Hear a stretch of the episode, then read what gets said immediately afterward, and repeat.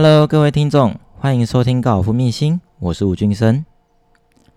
在下场打球时，不晓得你有没有这样类似的经验，就是碰到不太爱说话的球友，然后一副就是一个不太好亲近的人，然后看起来又拽拽的，然后这个时候就会有一股想要打爆他的感觉。我指的是用球技。那通常遇到这样的状况，大多数都是在比赛的时候。那但是我们都知道。绝对不能以貌取人这件事情。不过有些人的脸和个性真的就是很想要打爆他。今天呢，就让我来和大家分享，如果真的与这样的人同组打球的时候，该如何不影响自己的情绪之外呢，还能有效找出自己提升专注力的方法，并且还能有效化敌为友，最终让他成为你日后最佳的打球伙伴。所以。一定要听到节目，一定要听到节目的最后哦。在我过往的比赛当中，碰到这样的人真的是不胜枚举。看久了也习惯了，也更明白他们内心到底在想的是什么。而说穿了，其实就是害怕失败这件事情而已。所以他才会筑起一道防护墙，让人感受到难以亲近的模样。也因为害怕失败。所以就不得不提高自己的专注力。每一个人都有属于他专注的地专注的方式。有些人是选择不和任何人说话跟谈话，有的人则是和同组的球员一整路都在谈笑风生，只有在打球的片刻专注而已。在过去的美巡赛当中哦，有一位英国的球王，他叫做 Nick Faldo，他的个性就是如此。在开赛之前呢，他可以跟任何一个人谈笑风生。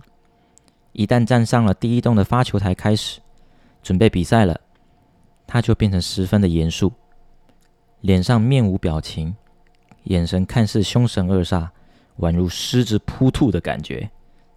过程当中，他只和他自己的杆地交谈，很少看他会和同组的同，很少会看到他和同组的球员交谈。他自己也说过，这是他能够提升专注力的方式。而另一位美国的选手，他叫做 Fred Couples，他在场上就是很容易跟所有的人打成一片，不仅会跟观众互动，也会和同组的球员谈笑风生。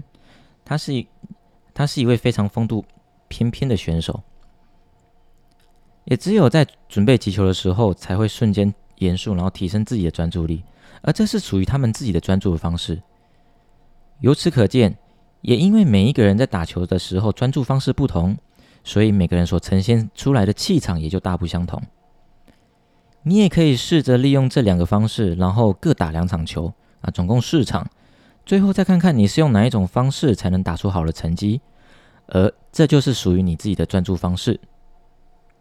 其实，在许多的时候，都是因为我们对于他人的不了解，所以就先给自己设立一道防护罩。而这样不但容易造成自己的内心不愉快，也会在无形中给自己带来不少的压力，以及还有分别心。其实这个时候，只要换个角度去想想，每个人都有他一段的过去，可能是原生家庭，或是他在社会上的历练，有着你无法想象的经历，而最终才造成他有今天有这样的个性。凡事都有一体两面。我们不能只看到他人的正面，有的时候还得先看到他人的另一面。若我们凡事都能换个角度去看、去想，相信我们的分别心就不会那么的重了。刚好这也很符合高尔夫这项极度优雅和风度的运动。然后抱着这样的态度跟角度，试着去和他畅谈看看，很有可能就因为我们的想法的转变，最后变成无话不说的好友。又或者是再幸运一点，搞不好他很有可能就是你在商场上的贵人，也说不定。利用你的高情商与高智慧去处理每一件事情，就如同你在高尔夫球场上很有智慧的去处理每一球以及每一杆是一样的道理。所以，高尔夫不但能让我们进而实践终身运动的良好习惯以外，它也能够让我们创造出良好的人脉。更赋予了我们能够处理好生活的每一个细节的能力。资深的球友都知道一件事情：当你接触高尔夫越久，你就越能明白高尔夫如同人生缩影的这个道理。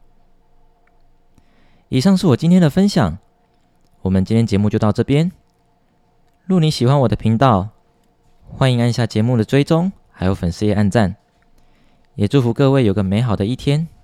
感谢您的收听，我是吴俊生，我们下集再见。